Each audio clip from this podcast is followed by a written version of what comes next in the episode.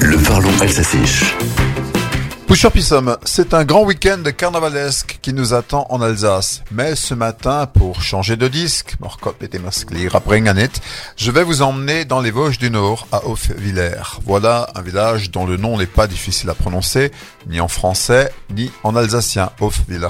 Et que fait-on ce week-end à Hofwiller Eh bien, on lance des disques. Dans ce joli coin, à 10 km de Niederbronn, se pratique une tradition séculaire, le Schiebeschlave, le lancer de disques enflammés.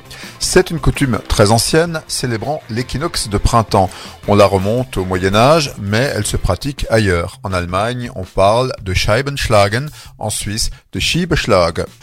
Alors dimanche soir, les habitants d'Offwiller vont remonter la nuit venue dans la clairière dominant le village, le Chive Paris, appelé par la lueur rouge d'un brasier. Auparavant, ils se seront munis de leurs disques en hêtre, puis à Chiva. Des disques d'une dizaine de centimètres de diamètre. Autrefois, on les façonnait soi-même. Aujourd'hui, on s'approvisionne chez le menuisier, Schreiner.